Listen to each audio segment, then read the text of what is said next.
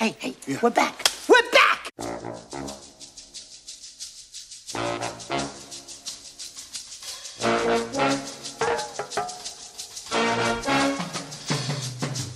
Bonjour et bienvenue dans ce nouvel épisode de Soyez sympa rembobiner le podcast du cinéma à domicile. Un nouvel épisode qui nous tenait énormément à cœur avec mon camarade Jérôme. Bonjour Jérôme. Euh, euh, bonjour, ah oui, si, Sylvain, c'est vrai qu'on s'est vu depuis tellement, tellement 50 ans longtemps, je me s'est pas souvenais plus quoi. Euh, un épisode donc qui nous t- tenait particulièrement à cœur puisque nous tenions à aborder la question des restaurations. Une question de plus en plus cruciale à l'heure des ressorties HD, 2K, 4K qui entraînent bon nombre de problématiques passionnantes. Et pour nous éclairer sur cette question passionnante, nous avons le plaisir d'accueillir euh, pour nous en parler Daphné Borenstein de VDM. Bonjour Daphné. Bonjour. Bonjour, bonjour Daphné. Euh, donc euh, Sylvain, je- avant qu'on rentre dans le, le- le vif du sujet, euh, voilà, on s'excuse platement. euh, voilà, on est de À nos retour, 12 auditeurs. Voilà, on est, on est de retour, on est de retour après une pause interminable, mais je- euh, qui n'était pas voulue, Non, non, non. euh, non. qui était euh, liée à plein de trucs, euh, beaucoup de boulot euh, Ouais. pour des. On a un peu refait le monde du support physique et, du, et de la plateforme. hein. Faut- Oui, il faut bien l'avouer. Oui, euh, vrai, pendant ce temps, ce moment-là. Euh, mais c'était voilà, c'était mais euh, voilà donc il y a cette émission là que vous allez entendre. Mais les autres arrivent beaucoup plus oui. rapidement. Enfin, je dis ça et puis en fait on va avoir des, des problèmes sans nom et puis il va pleuvoir ou, des pénuries d'essence ou je ne sais quoi et on pourra pas se voir dans 15 jours. Euh, mais donc voilà, donc on, s'excuse platement euh, à nos 12 auditeurs. C'est vrai que c'est comme tu le dis, euh, qui s'intéressent. Mais j'en ai croisé. hein. La nuit en quelqu'un est venu me dire mais alors qu'est-ce qui se passe tout ça? Oh, putain, une personne sur 2400 quoi. C'est quand même pas mal. Donc voilà. Donc oui, c'est vrai qu'on avait très envie de, revenir sur sur sur le- les restaurations actuelles et puis le chemin parcouru en fait hein, depuis. euh, on va dire, euh, on va pas depuis le début, mais euh, depuis l'arrivée du numérique, en fait, dans, le process de restauration. Parce qu'avant, c'était des, des restaurations chimiques, hein, donc avec des, des possibilités limitées. Et le numérique a permis tout. Euh, et parfois n'importe quoi, euh, mais pas souvent. Il ne va pas non plus euh, charger. euh, c'est vrai qu'ils sont même am- amusantes, ces, ces, ces, ces rata- elles sont- amusants ces ratages. Donc, euh, avec, avec le recul, surtout quand ils, quand ils sont corrigés par la suite. Euh, mais c'est vrai que voilà, il y a, y a- c'est un thème qui nous intéresse beaucoup. Euh, le cinéma, c'est bien, mais euh, la technique qui permet de montrer euh, les films dans les meilleures conditions, euh, c'est c'est encore mieux. Euh, c'est Tavernier qui disait que ça permettait de, de- de ramener le, le passé au présent, euh, ramener au présent ces, ces films. hein. C'est c'est hyper important en fait le patrimoine, le patrimoine restauré. C'est plutôt la bonne nouvelle, c'est j'ai l'impression que les gens ont compris que. Enfin, les gens, ça fait, ça fait un peu méprisant, mais en tout cas, le. Notre public a Non, non, non, justement, le, le grand public s'est habitué à voir des belles copies. C'est-à-dire, avant, il y avait des copies abîmées, ça ne choquait pas grand monde. On en a vu des abîmés. Hein, oui. euh, et euh, je parle pas sur des Oui. VHS. Hein, même Oui, non, de minuit, il y a eu des choses parfois où il fallait discerner, mais mais il y avait que ça, quoi. Je pense que le, le niveau d'exigence a monté, et ça, c'est c'est plutôt une, une bonne chose. Euh, Daphné, est-ce que tu peux nous parler de ton travail chez VDM Je fais beaucoup de choses. En fait, euh, je suis plutôt sur la supervision des projets. Euh, donc, euh, bon, je fais à la fois, euh, j'organise les plannings, je fais des expertises, euh, je donne. euh, Si tu veux, on, on peut partir dans un exemple. Euh, voilà, je, je suis un, un- un ayant droit, un cataloguiste, et je viens pour restaurer un film. Quelles vont être les, les étapes en fait euh, pour, pour aboutir à, à une restauration euh, 4K, parce qu'on restaure tout en 4K aujourd'hui. Euh, voilà, j'ai un film lambda on, euh, et, et je veux restaurer ce film. Qu'est-ce que je fais? Eh ben, tu commences par euh, nous envoyer le matériel photochimique, Mhm, de préférence le négatif. ouais. Euh, à partir de ça, on l'expertise. Donc, effectivement, euh, on le regarde, euh, on cible les différents défauts à corriger. Euh, et à partir de ça, effectivement, on va déterminer une méthode de travail pour arriver à une belle copie 4K. voilà, donc, euh, donc euh, oui, moi je m'occupe effectivement, entre autres, des expertises. C'est moi qui vais effectivement euh, donner les, les différents travaux euh, à faire, euh, chiffrer tout ça aussi, parce que évidemment, en fonction du travail qu'il y a à faire, ça a un coût.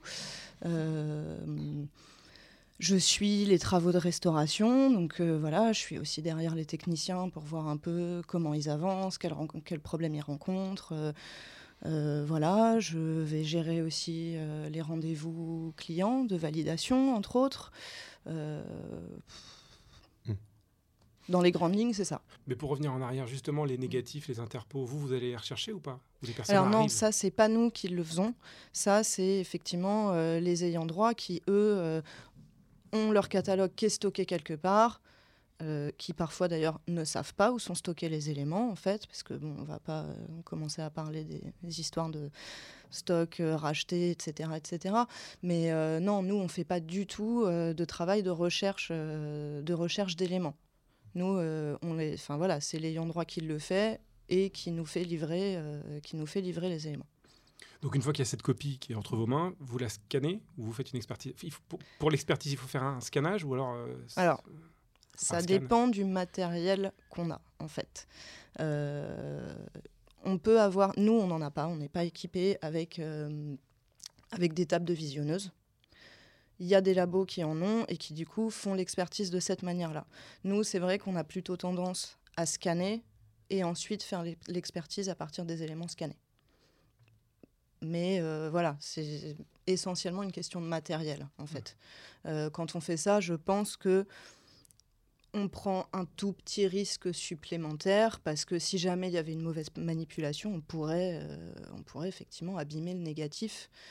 Ceci dit, ça pourrait aussi arriver sur une table de visionnage. et puis, bon, nous, on se dit aussi que l'avantage, c'est qu'au moins, ça y est, le film, il est scanné.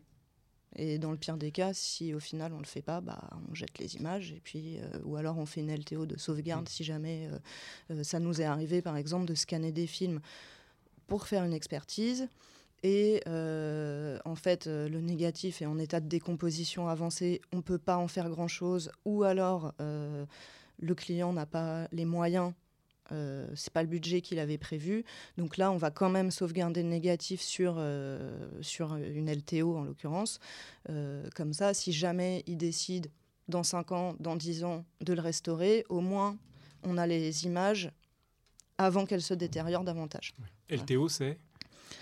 Euh, LTO, c'est une, une, espèce de, une espèce de bande magnétique qui permet de sauvegarder des données numériques. Mmh. Euh, c'est des choses qu'on va utiliser dans ce qu'on appelle les HSM aussi, là, qui font de la sauvegarde automatique. Je ne vais pas en parler plus que ça parce que moi, je ne connais pas trop euh, ce, ce, truc. Mais, mais voilà, c'est une méthode de sauvegarde de données numériques sur de la bande magnétique. À partir du moment où euh, le négatif est scanné, en tout cas les éléments, euh, il y a un retour euh, au client, j'imagine, pour lui dire bah, peut-être que là il nous manque des images, une, même une bobine. oui, ça arrive. arrive. Ou alors même j'ai une bobine qui est ruinée, il me faudrait un élément de remplacement pour cette bobine. Hmm. Euh, parce que euh, voilà, il peut y avoir aussi certains défauts sur lesquels c'est difficile de faire grand chose. Parce que c'est à ce moment-là, donc on parle, on parle de négatif, mais évidemment négatif son et négatif image, mm. c'est deux choses différentes. Donc j'imagine que là aussi vous vous rendez compte que il peut manquer des choses, parce que quand on synchronise, c'est là qu'on se rend compte que finalement le film est peut-être incomplet pour diverses raisons. Ça peut être le matériel détruit, mais diverses censures peut-être pas les films des années 80, mais les films des années 30, 40, euh, voilà, des films qui ont beaucoup voyagé euh, à travers les, à travers les, les, âges. Donc euh, c'est vrai que là, il y a, y, a y a, un, temps, un temps mort. C'est-à-dire qu'on on, discute avec le, le cataloguiste pour lui dire, voilà, il y a quand même un souci. que faire? Est-ce qu'il y a un marron? Est-ce qu'il y a un autre élément? Et j'imagine que parfois même des, des, des, projets peuvent être en suspens pendant un certain temps, le temps de trouver, euh, à la fois dans le stock du cataloguiste, mais même parfois à l'étranger. Pour le coup, c'est dans le cas de coproduction, hein, ça, ça, arrive. En plus, les montages entre les mm. copros, avec notamment l'Italie, ne sont pas forcément les mêmes. on n'a pas, euh, voilà, donc euh, c'est arrivé sur des, films avec Delon d'ailleurs. donc c'est assez compliqué. Il y a, il y, a il y, a, il y a beaucoup de réflexions. enfin, tu me confirmeras, confirmeras, mais tout ça se fait pas en cinq minutes en fait. Une resto, ça prend combien de temps en fait? Même quand ça se passe bien euh, Ça dépend de plein de choses. Parce que euh, ça dépend effectivement de l'état du matériel, ça dépend euh, de la méthodologie de travail qui est mise en place et ça dépend aussi. de la notoriété du film aussi? Ça peut, oui, évidemment. Euh, après, je pense aussi que ça dépend de la manière dont le labo est équipé. C'est-à-dire que nous, euh, sur des films relativement récents, peu abîmés, en gros, euh, on peut sortir un film en une semaine. D'accord. Mais parce que on a un espace de stockage travail centralisé extrêmement puissant qui permet de tirer plusieurs flux 4K en temps réel. Et ça, en fait, ça permet aussi d'optimiser euh, d'optimiser le temps de travail. Et certains labos ne sont pas équipés comme ça. Donc, en fait, sur un même, sur un même film, euh, d'un labo à l'autre, ça va pas forcément prendre, euh, ça va pas forcément prendre le même temps. Tu dis 4K en temps réel, c'est-à-dire que tu scannes la copie en temps réel. Alors non, pour le scan, non. Mais par contre, pour tout ce qui est, pour tout ce qui est travail de restauration pure, voilà, il y a, je sais pas, il y a 10 ans, euh, les machines n'étaient pas capables de lire euh, des... Parce que des images brutes de scan euh, en 4K, ça pèse très lourd et effectivement, il faut avoir une sacrée bande passante pour pouvoir lire ça en temps réel. Il y a 10 ans, c'était pas possible. Aujourd'hui, si on est bien équipé, ça l'est. donc voilà, il y a aussi ça qui va influer sur, euh, le temps nécessaire euh, à restaurer un film. Après, comme tu le disais avant, euh, voilà, si tu prends des cas sur lesquels il y a des problèmes de matériel, de version et tout, comme tu disais, on peut partir sur des temps parfois très longs. Moi, j'ai des films, là, ça fait six mois qui sont en suspens. et puis, je pense aussi que euh, je ne sais pas si on peut donner le titre ou pas, mais on, a, quand même un exemple avec Sylvain assez euh, intéressant en ce moment, sur lequel on est en train de travailler, sur lequel il y a trois versions. Il a fallu inspecter tous les éléments à disposition pour essayer de retrouver les parties qui étaient manquantes sur le négatif, parce que le négatif était la version courte. Euh, et donc là, évidemment, on rentre sur des temps ne serait-ce que d'expertise très long. Et là, on entre dans un vrai travail de recherche, euh, ce qui d'ailleurs, moi, m'intéresse beaucoup plus mmh. que des films récents, peu abîmés, qui filent droit. Euh, euh, voilà. Mmh. on peut parler de cet exemple plus précisément. C'est Un homme mort de Deray. Mmh. Et en fait, le film a été tourné en deux langues. C'est-à-dire que les scènes ont été tournées en deux langues. C'est-à-dire que, que, Trintignant jouait en anglais et refaisait la scène en français. Voilà. Il ne s'est pas doublé. Donc il y a deux versions. Il y a deux, il y a deux négatifs, on va dire, même, il y a, a priori. Deux versions. À ça s'ajoute une troisième version, parce qu'il y a une version américaine plus courte. Oui. D'accord.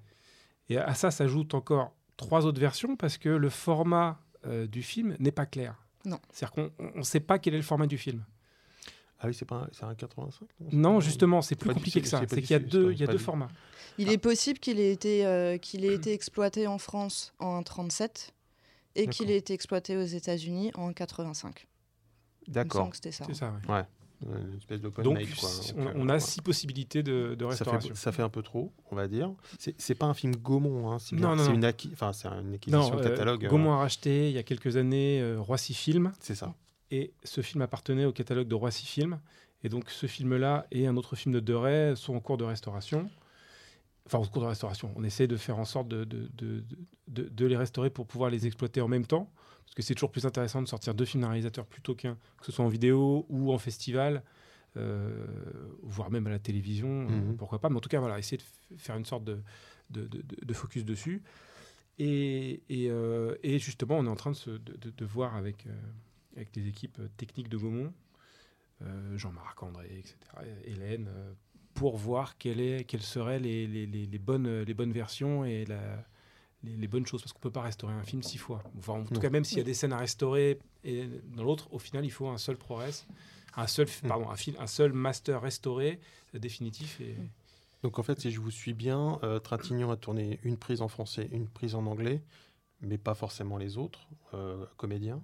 Rush il a dû tourner tout uniquement en anglais. Oui, mais comme c'est un film qui se passe aux États-Unis, euh, les Américains parlent américain. Parce que Trintignant euh, joue un personnage français. perdu dans Los Angeles, dans le souvenir. Euh, c'est sûrement une production Jacques Barr avec United Artists, ou la MGM peut-être, plutôt, mm. comme pas mal de, pro, de projets de Jacques, Barr, hein, du producteur Jacques Barr à l'époque. Donc, oui, donc ça crée, et peut-être que les scènes muettes, on va dire, les scènes d'action, n'ont pas été, été retourner deux fois, ce qui, ce qui arrivait sur des gros projets, le cerveau par exemple, Mm.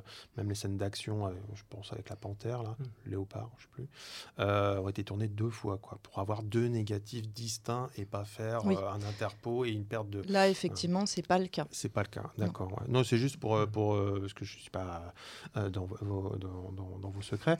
Donc, euh, mais euh, Il y a- voilà. Il y, a aussi un point, c'est-à-dire que le but pour Gaumont, c'est pas de restaurer le film pour la France, c'est restaurer le film pour que ce soit l'édition, en tout cas pendant un certain temps, définitive. Je parle de la restauration. Donc, on essaie aussi de se demander si les États-Unis euh, nous disent non, mais nous, il nous faut la version euh, américaine. Bah, c'est pareil, on va pas la- on va pas euh, redémarrer. Donc, on essaye de trouver un peu le, le, le, le- le- le bon, la bonne version. Ah. Tout à fait. Et d'ailleurs, il y a un détail qu'on a oublié sur celui-ci, c'est que dans les différentes versions, il y a différentes versions parce qu'il y a aussi des scènes censurées et des scènes non censurées en fonction des versions. De, de nudité, de. Oui, Oui. de nudité. Et d'ailleurs, ce qui est assez marrant, c'est qu'en fait, quand on compare euh, les versions censurées et les versions non censurées, c'est pas juste qu'ils ont tourné les mêmes scènes en rhabillant euh, les nanas qui sont à poil. Euh, ils ont vraiment tourné d'autres scènes. D'accord. Ah oui, C'est, euh, vraiment pas les mêmes scènes. D'accord, d'accord. Alors j'ai juste une question là, vite fait, euh, pendant que j'y pense. Euh, quand le film est, quand un film est, la, la- la restauration est terminée, est-ce que euh, le, le labo, en tout cas, fournit ou garde une trace du, du scan original du négatif non restauré Pour- Alors, pour- ça dépend des clients, en fait. je, je dis ça pour peut-être se dire que dans 10 ans, euh, si on a envie de faire une resto, ça évitera de refaire un scan, parce que des scans 8K de 35 mm, ça n'a pas beaucoup de sens. Alors, enfin, je ne suis pas l'expert, mais... euh, Je suis plutôt d'accord, Daphné mais- confirme, je sais, on a- vous n'avez pas la couleur, mais, mais voilà. mais voilà, euh, voilà c'était une question que j'avais déjà entendu parler de ça, qu'on gardait un scan brut, RAW, comme on dirait. Euh, Enfin, RAW, c'est ça, oui. euh, comme en Oui, photo, peut-être. oui. Parce Euh, que c'est pas le même format d'image, c'est des ouais. DPX, mais oui, c'est l'équivalent du RAW. Ouais, ne embrouille pas. Ah, mais non, mais c'est ça, de se dire, le scan est fait et on peut refaire quelque chose, ou même dans 5 ans, euh, ça se fait, quoi. Ça se fait, mais ça dépend des clients. J'ai des clients qui ne m'achètent pas les scans, sauf si l'élément est en état de détérioration avancée, effectivement. Euh, après, euh, dans les principaux clients avec qui je travaille, en vrai, il n'y en a qu'un seul qui généralement ne prend pas les scans. D'accord. Ce qui est effectivement, je trouve, relativement dangereux parce que on ne sait jamais ce qui arrivera aux pellicules. Euh, Ouais. Bon, voilà. Parce que dans le cas où on, où on recrée un négatif parce qu'il était très très endommagé aujourd'hui, le négatif qu'on crée, il est basé sur la restauration de 2021-2022. Donc si on veut faire une resto dans 10 ans, c'est pas possible. Enfin, elle, elle se basera sur cette restauration. Donc là, on s'éloigne, euh, en tout cas du négatif. Oui. Donc dans ces cas-là, il vaut mieux garder un, un scan brut. Imaginons le cas où le, le- le réalisateur ou le chef opérateur ou l'assistant réalisateur est toujours en vie. Dans ce cas-là, ça se passe comment? C'est-à-dire que Qui vient vous voir C'est pareil, j'ai envie de dire, ça dépend des clients et des budgets aussi. Parce que c'est alors parce que c'est plus long en fait. c'est plus Dès long que quelqu'un vient, c'est plus long. et effectivement, ça peut vite coûter plus cher. Après, c'est au rôle. Enfin, si on, si, si, euh, effectivement on fait venir euh, le réalisateur ou euh, x autres personnes pour participer à la restauration, c'est un peu à l'ayant droit de le cadrer Mhm. pour éviter qu'il parte dans tous les sens, parce qu'il peut y en avoir qui partent dans tous les sens, et là on peut euh, multiplier les budgets euh, par. euh, Oui, parce qu'il y a la tentative de, de, de modifier, de corriger des choses. Je ne parle pas seulement d'étalonnage, mais même de montage. hein, ça s'est vu. hein. Enfin, L'exemple le plus connu en France, c'est Claude Sautet, hein, qui, quelques mois avant sa mort, a, a remonté tous ses films, enfin, Mhm. post-chose de la vie, en, en coupant une seconde par-ci, euh, parfois jusqu'à 15 minutes. Donc, euh, mais y a, moi, j'ai aussi, eu vent et de, de- de réalisateurs qui modifiaient des petites choses très, très, très discrètement. euh, qui m'en ont parlé, mais en fait, personne s'en est rendu, en- rendu Oui. compte, en fait. Euh, voilà, on a, on a, on a coupé euh, trois plans là, euh, j'ai déplacé la musique discrètement au mixage, on a, on a repassé. Personne, mais évidemment, eux, ça les satisfait, ce que je, comprends très bien, parce que ça fait 20 ans que ça les ennuie, ce plan-là, qui. C'est rageant, et donc ils font ça discrètement, mais ça a un coût. Euh, et encore là, c'est des petites et puis le numérique permet de faire les choses assez rapidement pour le coup. Euh, mais c'est vrai que c'est très compliqué d'avoir. euh, Est-ce qu'il y a des conflits aussi qui peuvent apparaître entre chef-op et puis, et puis réalisateur? Alors ça, je sais pas, parce que moi, jusqu'à présent, quand on a impliqué effectivement les auteurs des films, j'ai encore jamais eu euh, le cas où, enfin, en tout cas, moi, je n'ai pas assisté à des séances où on avait à la fois le réalisateur et à la fois le chef-op, par exemple. Je vais en avoir une bientôt. J'attends de voir comment ça va se passer, parce qu'en plus, c'est un chef-op de grand renom. Je ne sais pas s'il est simple et je ne sais pas effectivement comment ça va se passer entre les deux. Donc moi, j'ai jamais eu ce cas-là. Par contre, euh, par exemple, quand tu parlais euh, de la question de refaire le montage, je sais que euh, il y a quelques années, on a restauré. euh, bon, je citerai pas de nom. hein, Non, on sûr. a restauré euh, le premier film euh, d'un certain réalisateur, bon, qui nous a rien fait modifier du tout, qui était extrêmement content, mais qui à la fin de la séance nous a dit, bah honnêtement, si je pouvais, je couperais 20 minutes de mon film. Mm. Sur un film qui doit faire 1h45, évidemment, c'était un peu sur le ton de la blague. On lui a dit non.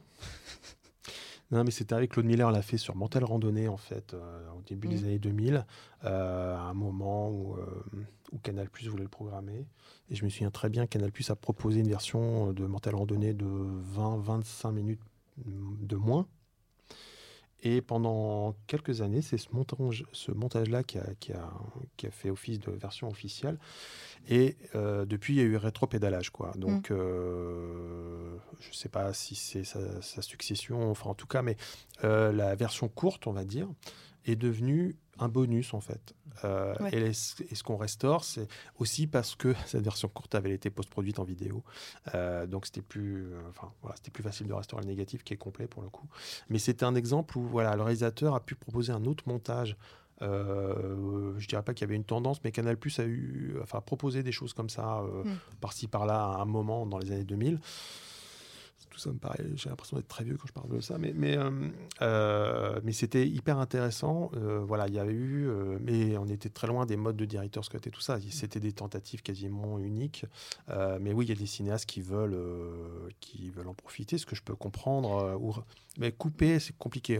Restaurer des scènes, ça me semble plus logique, qu'on l'aurait refusé, mais bon. Moi, j'ai un autre exemple comme ça. C'est Emmanuel, qu'on a fait, je sais plus, 2, 3, 4 ans.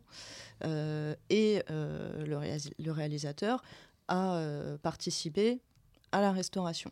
En fait, il nous a raconté quelque chose. Il y a une, il y a une scène dans le film, une scène dans un club. Oui, euh, on parle de Juste Jacques, hein, je précise. Tout à Voilà. fait, voilà. Euh, il y a Euh, une scène où euh, la jeune femme euh, fume avec son sexe. tout à fait. Voilà.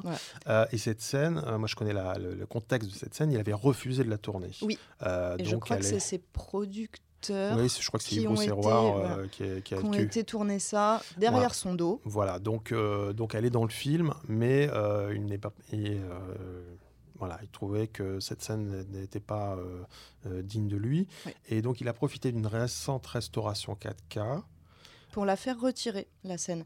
Par contre, ce qui s'est passé, c'est que du coup, on a restauré la version que tout le monde a toujours connue, donc avec cette scène, et on a fourni une deuxième version où cette scène est coupée. C'est ça, et qui s'appelle Director's Cut, Voilà. euh, et qui est, euh, qui est, qui est tout à fait légitime, mais c'est vrai qu'il qui est un bonus par rapport à- au montage qu'on a toujours connu. Mais c'est un film compliqué, euh, parce qu'en fait, il y a d'autres scènes que Juste Jacquin n'a pas tournées, euh, notamment à Paris. Enfin, c'était un film très, très compliqué. Donc la paternité de certaines scènes est, est largement discutée. euh, En y- tout cas, c'est la seule qui nous vrai, a demandé oui. de retirer. Ouais, ouais, d'autres étaient plus compliquées, parce qu'il y a d'autres scènes, a priori, il n'aurait pas tourné, mais où apparaît euh, Sylvia Christel. Donc couper Sylvia Oui. Christel, c'est plus compliqué que cette scène. où- Je sais que celle-ci, il l'a trouvée euh, vraiment euh, vulgaire. ça. Ouais, tout à fait. Ouais, ouais, et ouais. après, ne pas les consulter, c'est un truc qui se fait Bien encore. Oui. En fonction aussi, enfin, moi je sais que ça nous arrive aussi de restaurer certains films parce qu'en en fait, il y a eu juste des ventes Netflix ou ce genre de choses, qu'il n'y a pas énormément de budget et que là, euh, effectivement, en général, on n'implique pas l'auteur parce que, comme je le disais tout à l'heure, on risque de se retrouver sur des choses avec des budgets plus importants, etc. Euh, et d'ailleurs, dans ces cas-là, je ne suis même pas sûre que les réalisateurs soient au courant qu'on a restauré leur film. Et est-ce que. alors, évidemment, sur le négatif, on en parle, on revient toujours au négatif, mais le négatif est évidemment pas étalonné. Euh, donc, euh, dans ces cas-là, quand on restaure un film euh, sans, sans personne, comment on décide l'étalonnage, en fait? En se basant sur. euh, Ça dépend. Parfois en se basant sur d'anciens masters, en essayant de faire, de garder les intentions, mais de faire entre guillemets mieux. Mhm. Parce que je sais pas, quand on a des anciens masters où les blancs sont cramés, où les Ouais. noirs sont complètement bouchés, évidemment, avec en plus euh, la possibilité qu'offre le 4K aujourd'hui, on évite de reproduire ces entre guillemets erreurs-là. Euh, nous, en fait, on travaille beaucoup comme ça. Après, je sais qu'il arrive aussi qu'on utilise d'anciennes copies. mhm. C'est pour moi une méthode qui peut se discuter parce que les copies, c'est quand même des éléments qui étaient faits pour tourner, qui peuvent avoir tendance à vieillir assez vite et à virer en couleur assez vite.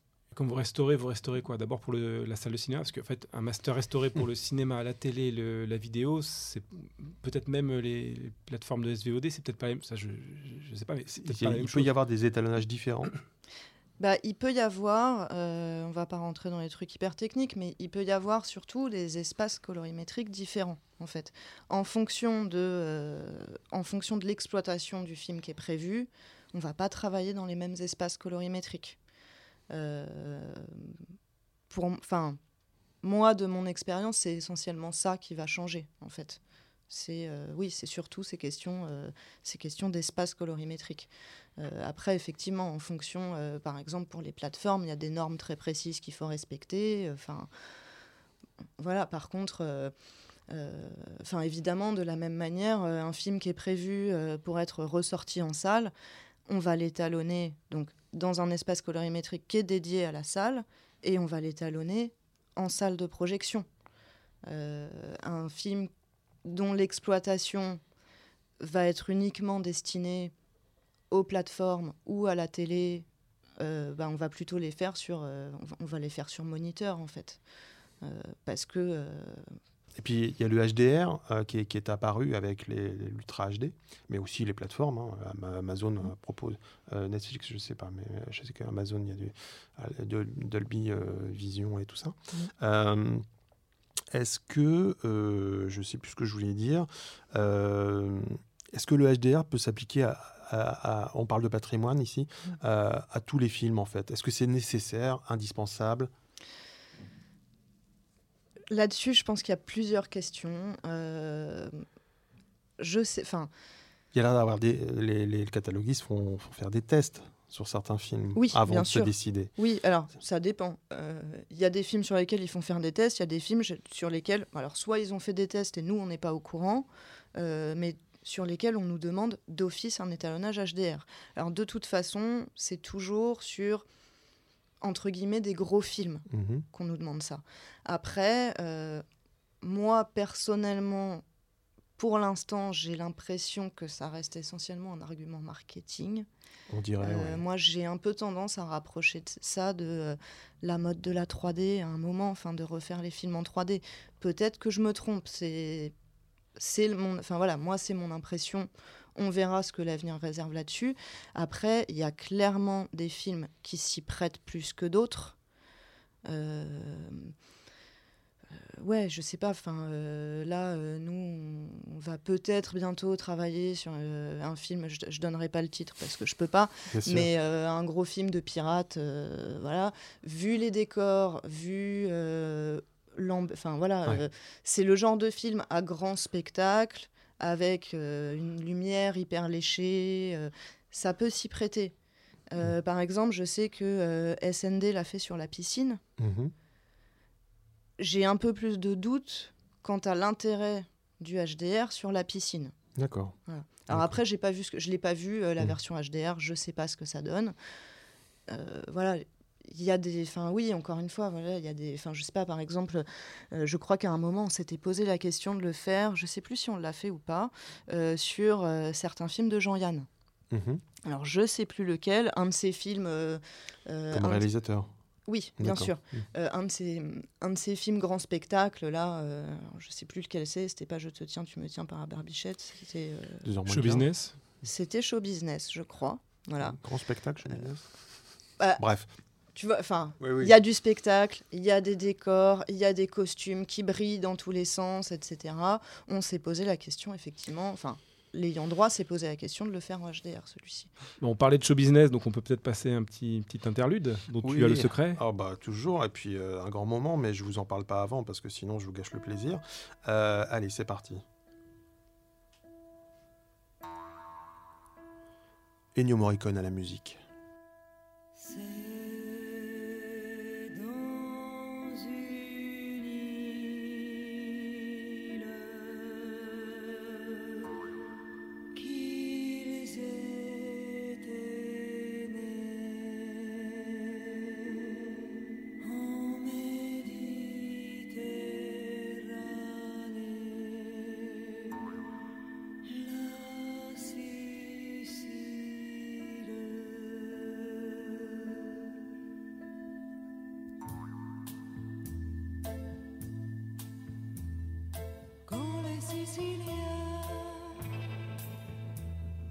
Se sont retrouvés,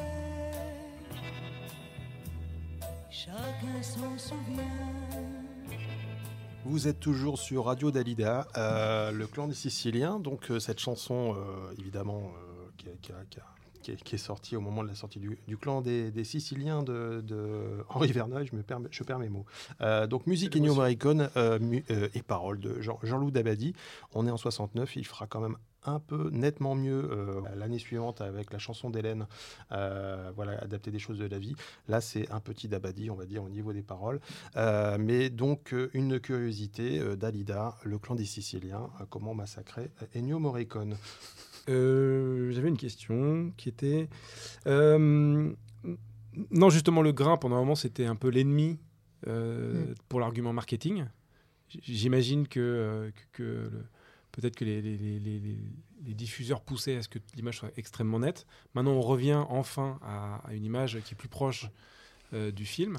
Et aujourd'hui, comment, comment vous faites? Vous, essayez- vous arrivez à le conserver facilement ou? Bah oui, enfin, euh, ça dépend. Nous, je sais que euh, nous, dans nos pratiques, on y touche très très peu. Il y a des restaurations qu'on va sortir, euh, euh, les scènes qui sont tournées euh, dans le noir, mal éclairées. euh, bah, Il y a du grain, il y a du grain. Dans mes bras Enfin, je ne vais pas traverser la table, mais, oui, oui, c'est sûr. C'est sûr. Moi, j'ai le souvenir de- Enfin, j'ai cet exemple de, de Get Back de Peter Jackson là, sur Disney là, le film sur les Beatles, où là oh, le, le- le grain, enfin c'est tourné en 16 mm au départ, hein, donc ils sont partis sur 60 heures de, de rush en 16 mm. Souvent beaucoup plus granuleux d'ailleurs. Ouais, mais, mais qui a un rendu extraordinaire en 4K hein, euh, quand on garde le grain, ce qui n'est pas le cas là. Donc le grain été entièrement gommé. Mm. Euh, D'ailleurs, dans, dans l'épisode 2, euh, à un moment, John Lennon a sa guitare à la main et donc il gratte, mais il n'y a pas de corde. Oui. Ont disparu. En fait, ils utilisent un logiciel d'intelligence artificielle pour, euh, pour, voilà, pour, pour réduire le grain et, et donner un, aspect assez Playmobil à, à tout ça, euh, mais qui a choqué pas grand monde en fait euh, dans les retours presse et, et, et, et, euh, téléspectateurs. Euh, J'ai même lu une critique américaine qui disait mais c'est super en partant de bandes vidéo comme ça d'avoir ce rendu. C'est-à-dire que là, on, part de- on part de 16 et, et- et la perception qu'on a, c'est que la- ça a été tourné en vidéo. Euh, ce qui me fascine. Euh, et bon, on ne le voit pas sur des films beaucoup. Il y a eu Predator de, de McTiernan où il y a eu un moment une restauration pour en faire une sortie 3D, où là, Ah. ils étaient tous en Playmobil. J'allais y venir à ça. Moi, j'ai un autre exemple, exactement le même type que celui que tu viens de citer. C'est euh, le T2, Oui. qui a été restauré il n'y a pas longtemps, pas chez nous, qui a été restauré, je pense, essentiellement pour la ressortie 3D. Mhm. Et moi, je n'ai pas vu la version 3D. J'ai vu que des passages de la version 2D. Euh, bah, je trouvais qu'on qu'on ça ressemblait à de la vidéo, en fait. C'est un- mais c'est un film qui a toujours eu un. Enfin, le- les précédents masters, parce que c'est un film qu'on Mm. a beaucoup vu hein, quand même en DVD, machin, truc bidule. Moi, je l'ai vu en laserdisc et tout ça. Il y a toujours un rendu euh, très euh, vidéo à ce film que moi je trouve pas très joli Euh, et j'ai longtemps attendu hein, quelque chose qui donne euh, pour le coup un rendu argentique Mm. Euh, et c'est pas encore pour cette fois. Non. Mais euh, je crois que ça n'arrivera pas. Mais euh, est-ce que c'était une volonté du chef-op, de, de Cameron, de, de- je, n'en sais rien. Clairement, je n'ai pas de jugement là-dessus. Mais moi, j'aime pas le rendu. J'ai pas vu la version euh, 4K, euh, enfin la version 2D euh, de la dernière restauration, mais j'en ai entendu euh, parler. Donc je suis resté avec mon vieux Blu-ray en fait. Oui. Euh, des- parfois, c'est- pas mal. Oui, c'est ça. Apparemment, ils ont gardé un des deux flux restaurés. Et mais du coup, ces flux-là, comme ils étaient pas 3D, ils avaient viré le maximum de grains parce qu'à l'image, c'était. enfin, en projection 3D, c'était compliqué. euh, Oui, je pense que c'est ça, effectivement. Mm. Mais euh, et plutôt que de faire deux restaurations, ce qui aurait évidemment coûté très cher, Bien sûr. euh, effectivement, je pense qu'ils ont gardé le même flux euh, pour la version 2D. Et du coup, euh, ouais, on se retrouve avec un truc. Moi, j'ai vu que quelques passages, mais je trouvais que ça faisait. C'était pas joli, quoi. On parlait donc des, des, des logiciels qui permettent de faire ça. Ils sont, ils sont de plus en plus automatisés. Quelle est la part d'humain Est-ce que la part d'humain commence à disparaître un Non. petit peu? En fait, non, parce que euh, sur le filtrage, euh, sur le filtrage automatique, donc effectivement, euh, c'est des filtres automatiques qui vont être posés en fonction des défauts à corriger. Sauf que ces filtres, bah, c'est de la machine, donc la machine n'est pas très intelligente, et en fait, on est obligé de toute façon d'avoir l'humain derrière pour relire et corriger toutes les erreurs générées par la machine. Donc, donc non, enfin, pour moi, on verra comment c'est dans l'avenir, mais euh, on n'en est encore clairement pas à un, à un niveau où effectivement on n'aura plus besoin de l'humain. Quels sont les, les films que tu as, préférés restaurer? C'est ceux que tu as. Les plus La restauration que qui ont été les plus, soit les plus compliquées, soit les plus intéressantes, soit les. Bah, pour moi, les plus intéressantes, c'est les plus compliquées. c'est souvent, enfin, c'est ce que je disais tout à l'heure et c'est ce que je dis souvent aussi à certains de mes clients pour qui on a souvent tendance à faire des choses faciles qui roulent toutes seules. Euh, bah, je pense que pour l'instant, de tout ce que j'ai fait, en fait, le projet qui commence à avancer un peu, là, qui m'a le plus intéressé, c'est Un homme est mort. hein. Parce que euh, je pense que je suis, moi, moi personnellement, je suis encore jamais tombée sur quelque chose d'aussi euh, d'aussi prise de tête. Et voilà, là, c'est vraiment un film sur lequel on est obligé de se poser énormément de questions, euh, faire un milliard de tests. Enfin, et voilà, là, je, enfin, oui, moi, c'est c'est ce qui me parle le plus en fait. Euh, après non, je sais pas si j'ai, enfin, j'y ai pas réfléchi avant. Je sais pas si j'ai d'autres exemples parce qu'en plus, euh, on en a fait tellement depuis que je suis là-bas que Est-ce qu'il y a des, films qui ont été restaurés mais qui n'ont pas été distribués? Qui ne, qui ne sont pas ressortis en vidéo, qui ne sont pas. Plutôt en vidéo, en vidéo ou au cinéma? Oui. Oui, parce que. Enfin, parce qu'il y en a. Pardon, je te coupe. Mais euh, oui, euh, il y en, enfin, il y en a quand même beaucoup euh, qu'on fait uniquement pour de la VOD ou du Netflix, ce genre de, enfin voilà, ce genre de choses. Après, il y en a qu'on a fait pour ça à la base et qui quelques années plus tard bénéficient d'une sortie vidéo comme euh, bah, la collection sur laquelle euh, Jérôme tu travailles. Enfin, Je vois absolument pas quoi tu parles. Euh, mais Ça veut dire que dans ce cas-là, vous refaites un étalonnage, du coup? Non. D'accord. Non, non, et, euh, mais c'est vrai que la rentabilité, elle se fait sur les ventes télé. Euh, Oui. Une diffusion sur Bah, bien Arte, sûr. euh, enfin, je, je, je, je, je prends pas d'exemple précis, mais si Arte demain a envie de diffuser un film euh, et, et que l'ayant droit n'a pas de, de Master 4K, ça va déclencher la resto, pour le coup, euh, parce que la vente en prime time de, d'Arte ou France 3 peut déclencher, Oui, bien euh, sûr. évidemment. Et Euh, moi, qui, enfin, nous, on travaille pas mal avec Arte aussi, et effectivement, j'en ai, j'ai quelques exemples euh, euh, de films sur lesquels il s'est passé exactement ce que tu viens de décrire. C'est sûr, c'est sûr. ouais. Euh, la- la- le marché vidéo peut plus absorber, euh, du fait de son côté niche, ne peut plus absorber la rentabilité d'une resto. Ce qui a dû être le cas, je pense, euh, en tout cas en partie, euh, dans les années 2000, euh, où on pouvait, avec une, en vendant 500 000 DVD, Oui. prendre en, en- en partie la, la- la charge de, de- de la restauration. C'est pas en vendant 2000 pièces en Blu-ray que ça, ça arrivera. Même si, paradoxalement, c'est, enfin, en UHD et en Blu-ray, c'est la meilleure façon, je pense, tu me diras si tu... De pas- les voir, de les voir, de voir, d'apprécier les restaurations, à part la salle, Oui. évidemment. bien sûr. Euh, mais euh, Là, il reste quand même énormément de films à restaurer qui ont été restaurés en HD, peut-être en 2K. Les chaînes de télé sont plutôt en HD. aujourd'hui. Oui, oui. Oui, il y a Donc pas ça veut dire chaîne- que le a- moment où. Mais les plateformes sont en 4K pour le coup. C'est la- c'est l'avantage des plateformes par Mais- rapport aux chaînes, euh, on va dire hertziennes, mais ou TNT, c'est qui elles en HD et pas du tout en 2 ou en 4K. Euh, Mais ça veut dire que dans quelques années, on restaurera euh, à nouveau des films qui tournent depuis 15 ou 20 ans et qui restent aujourd'hui limités à, du, du- à, des, à des normes. euh, Ouais, je pense que Basse. chez- au Festival Lumière, il y a quelques années, enfin, 3-4 ans, on disait qu'une une restauration enfin, dure euh, 10 ans, en fait. Tous les 10 ans, il faut Mm. restaurer les, gros, gros films.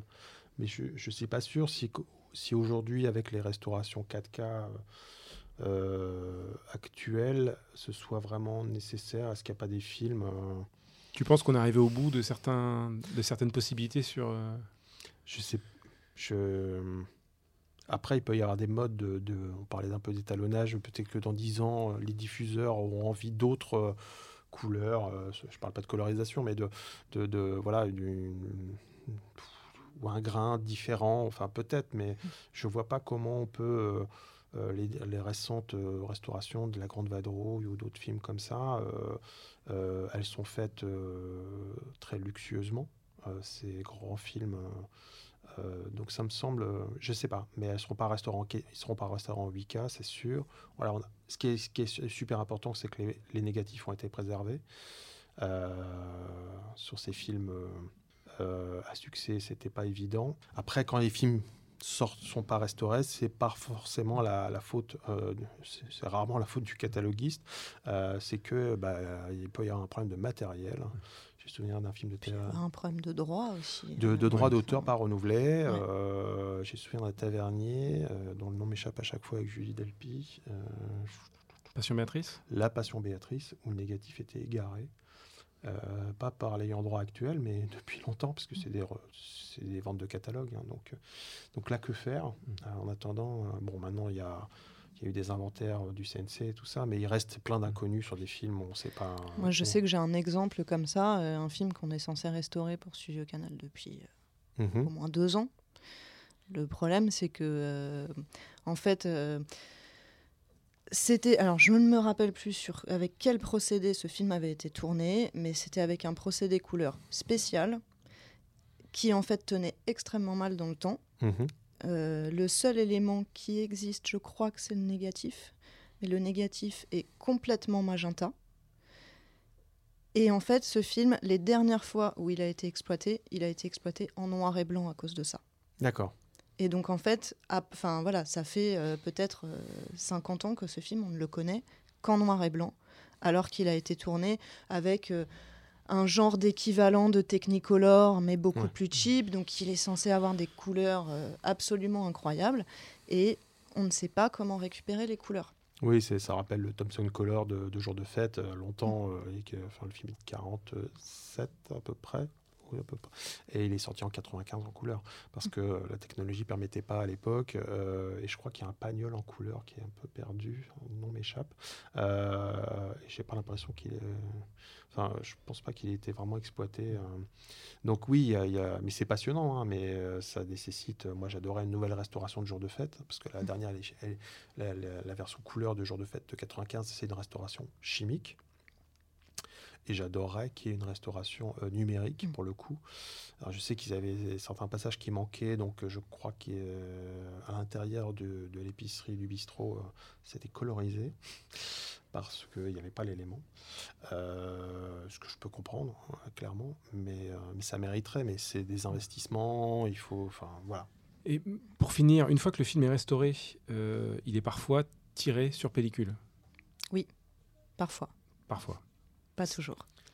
Jusqu'à récemment, maintenant c'est plus le cas, mais jusqu'à récemment, typiquement quand c'était euh, un film euh, en partie financé, une restauration en partie financée par le CNC, euh, l'ayant droit avait l'obligation légale de fournir une copie, enfin un négatif et une copie, je crois d'ailleurs. Un positif, en tout cas, Oui. pour, pour les archives. Oui, enfin quand je dis copie, euh, je parle de positif. Ouais, ouais, ouais, Euh, voilà, pour Mais- la conservation, euh, pour la conservation au CNC. Aujourd'hui, c'est plus le cas, et j'ai quand même l'impression que du coup, ça se fait de moins en moins. Après, il y a aussi les cas, enfin voilà, quand, euh, quand, euh, une, quand une restauration est financée euh, uniquement euh, par euh, les fonds euh, de l'ayant droit, obli- aucune obligation légale. Moi, j'en connais, je crois pas un qui le fait dans ces cas-là. Bien sûr. Vous faites comment après vous, vous, vous passez un disque dur euh, dans le cas où il y a une restauration et qu'il n'y a pas de tirage euh, euh, sur négatif ou sur positif euh, Qu'est-ce qui se passe? Vous, vous donnez un disque dur à un ayant droit ou vous le stockez? Alors, euh, ça dépend. Enfin, effectivement, soit on va euh, livrer euh, donc euh, les images euh, 4K brutes, euh, enfin brutes restaurées, euh, mais les DPX en fait, qui sont euh, voilà l'élément de meilleure qualité qui puisse exister. Euh, soit effectivement on va livrer ça sur sur sur un disque dur. C'est principalement généralement sur les LTO aussi en fait. Et après, c'est en fonction des endroits où les ayants droit stockent, en fonction des labos dans lesquels les, les ayants droit stockent leur matériel, bah, ça peut être chez nous, ça peut être dans un autre, euh, dans un autre labo. Voilà. Mais, euh, mais en général, c'est euh, l'élément qu'on fournit en plus des, euh, des euh, masters ProRes euh, Mm. qui serviront derrière à, dévelop- à, à développer tout ce qui est les PAD pour la télé, etc. etc. Je sais que pour, pour faire un, un- scan d'un négatif, et, enfin du, du matériel qu'on avait qui était un, un scan, un négatif et un, un interpo, un interpositif, pardon, on, on avait fait venir de, de- des archives ces deux copies et on nous avait expliqué qu'il fallait le faire en deux fois pour pas que ça soit dangereux. Donc, on envoie le négatif d'un côté et l'interpositif. Parce que si jamais il y a un accident, on perd, on perd tout. Oui. Voilà. Donc c'est une sécurité. Oui, oui. Euh, Est-ce que vous faites ça Est-ce que c'est fait après la restauration? Est-ce qu'on dit on, on tire en, en deux versions, on en met un là, un là, comme ça s'il y a un incendie, ou enfin, incendie c'est le plus spectaculaire et le plus parlant, mais s'il y a un accident, euh, Si on nous le demande, oui. Mais encore une fois, toutes ces choses-là, ça se paye. Et donc, euh, voilà, tout dépend de la demande. Après, honnêtement, euh, non, moi, moi perso, j'ai pas un client qui nous demande deux copies de sauvegarde. Ce qui, effectivement, peut être un peu dangereux. Surtout que nous, on n'a pas la possibilité de garder. euh, de garder, euh, enfin voilà, de garder les médias des films restaurés. euh, il faut savoir qu'en en DPX, bon, tout dépend du format et de la durée du film, mais euh, un film complet, ça pèse entre 4 Tera et demi et euh, 7 8 Tera. Donc il faut de la place pour stocker tout ça. Donc, euh, donc voilà, donc euh, effectivement, nous, une fois que tout est livré, on n'a pas la possibilité de, sto- de stocker, de stocker les images. Mais d'ailleurs, c'est une question qui se pose énormément, sur laquelle le CNC, entre autres, euh, planche depuis des années. Euh, comment, avec le numérique, comment on conserve, euh, comment on conserve les films? Et surtout qu'à partir des années 2000, on a commencé à tourner en numérique. Euh, Oui, mais là, c'est un cas encore Et euh, plus... restaurer euh, aujourd'hui, la question peut, commence à se poser, de restaurer des films des années 2000, euh, quand on n'a plus les codecs et puis pour lire les disques durs, euh, parce que si tout en DV, ça va encore, on peut numériser des cassettes DV et bon. Voilà, mais euh, les films tournés en numérique, ça, ça devient. un- Le CNC se po- pose beaucoup la question, il y a Oui. des conférences, euh, pas tous les ans à Lyon, mais, pas loin, de se dire comment on va faire, euh, parce que c'est souvent stocké dans une armoire euh, au, au bureau de la prod. Enfin, j'exagère, mais mais il y, a- un peu de ça, quoi. De, euh, et voilà, comment on va restaurer des films tournés en HD, juste en HD, enfin, ce qui s'est posé déjà avec épisode 2 de Star Wars, qui existe en Ultra HD, alors que le film a été tourné en 1080. Euh, donc on fait un upscale pour le coup. Euh, mais ouais, la question va se poser euh, de la conservation de tout ça avec les types de codecs pour pouvoir les relire dans 20 ans ou dans 100 ans même. D'où ces, ces retours, ces retours au film en 35 mm.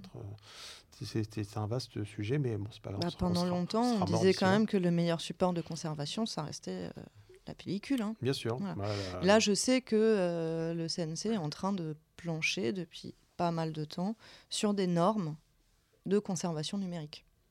Ce qui risque, je pense, à un moment de chambouler un peu tout le, tout le milieu d'ailleurs. Euh, des petites recommandations quand même euh, avec euh, notre ami Sylvain qui a toujours euh, des bonnes idées euh, et puis pas cher. Non, enfin si, Ah, cher. justement, Mais si justement, moi, comme recommandation, j'ai un, un coffret. Comment ça s'appelle l'édition Carlotta? Cuc? Oui, Collector. Ultra euh, Carlotta. euh, Non, c'est classique. Merde, euh, pardon, euh, Vincent va m'en vouloir. Ouais. Euh, c'est Cuc, mais c'est Mm. Collector Ultra Cool. Quality Street.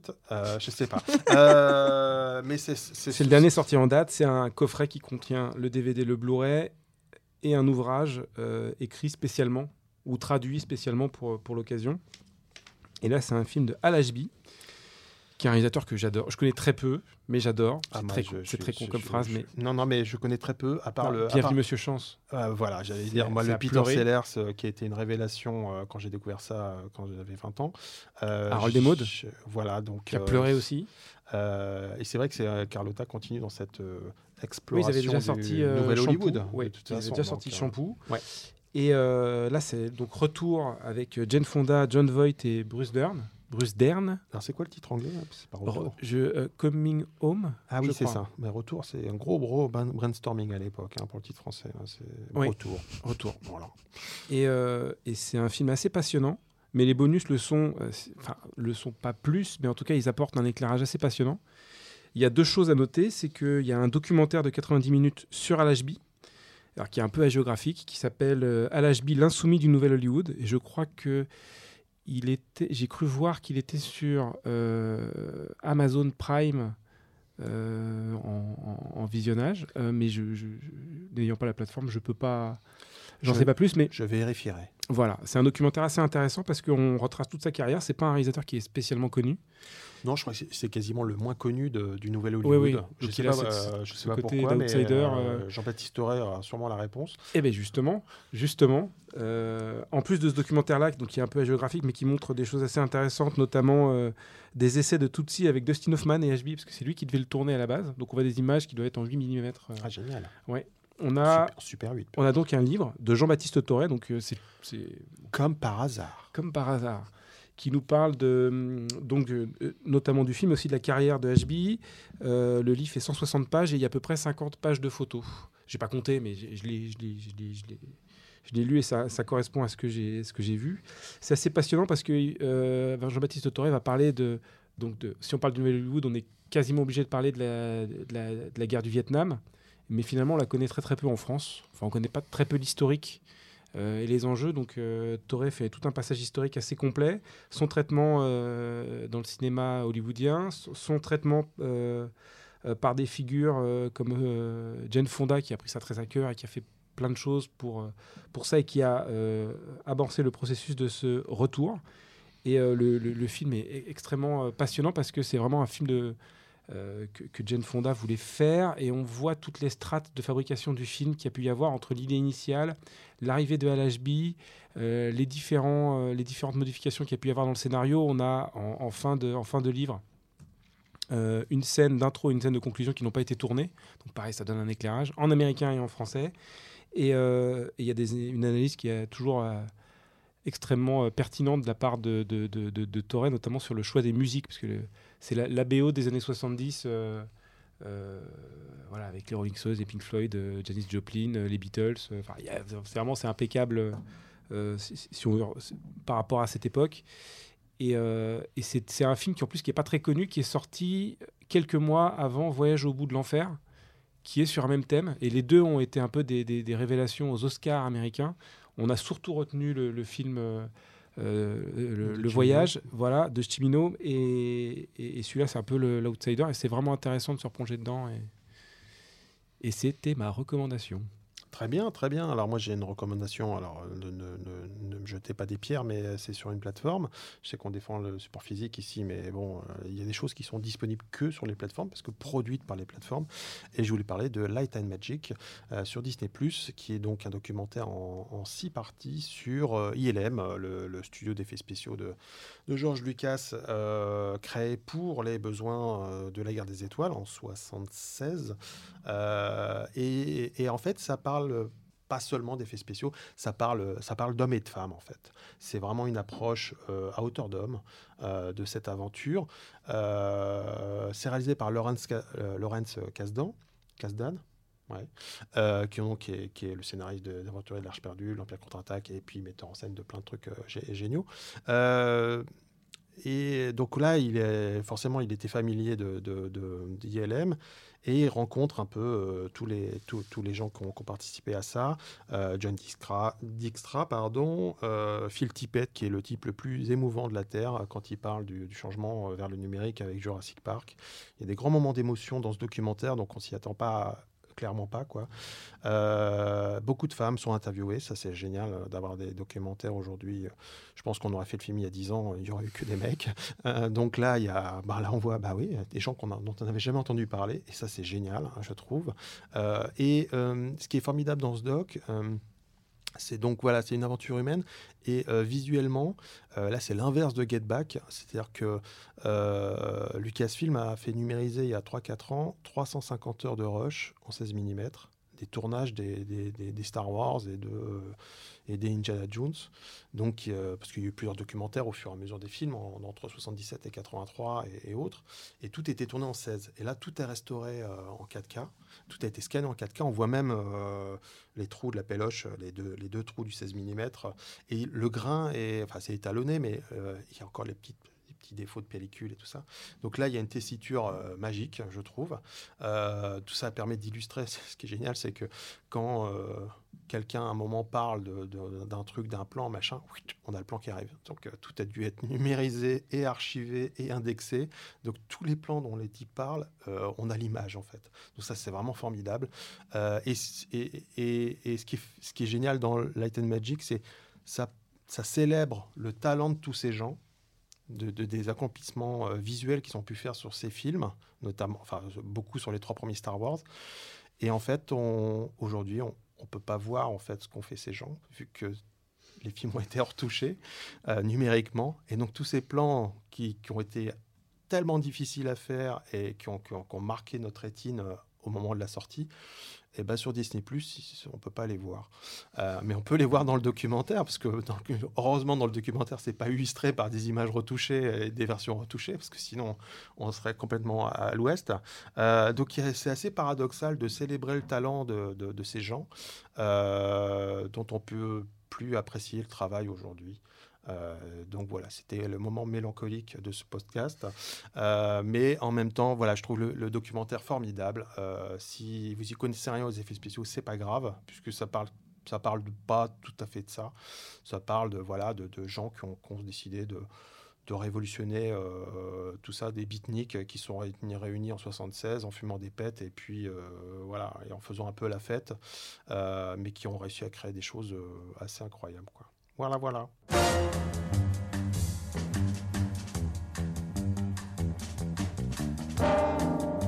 Daphné, merci beaucoup. Bah, merci, à Merci vous. de ta présence. Et, Merci euh, Daphné. Jérôme, euh, À très très vite. à très très vite. Ah, mais On dit à chaque ouais, fois. mais- C'est pas une parole en l'air cette fois-ci, euh, vu qu'on a déjà prévu de se revoir très vite euh, pour un autre sujet, mais euh, ça par contre je le dis pas parce que si ça se trouve on changera d'avis euh, d'ici là, donc ça serait dommage. Mais c'est vrai que non non, on a prévu d'en faire plus là, notamment Star Trek The Motion Picture parce que faut à un moment faut arrêter de déconner, faut parler des qui va être intéressant parce que moi je suis en train, je vais attaquer le Ah. visionnage. Je ne l'ai jamais vu. J'ai jamais vu un épisode de Star. Trek. Oh. Et euh, voilà. Non mais Star je- Trek le film c'est pas un film de Star Trek. c'est Non, ça non, mais je, découvre le monde c'est- des, gens en pyjama dans l'espace. Mais c'est plus que ça. C'est- un film de Robert Wise. C'est pas un film de Star Trek, c'est un film de Robert Wise. Voilà. Merci à tous. euh, merci Daphné. Merci à toutes. euh, merci Sylvain. À très vite. Merci.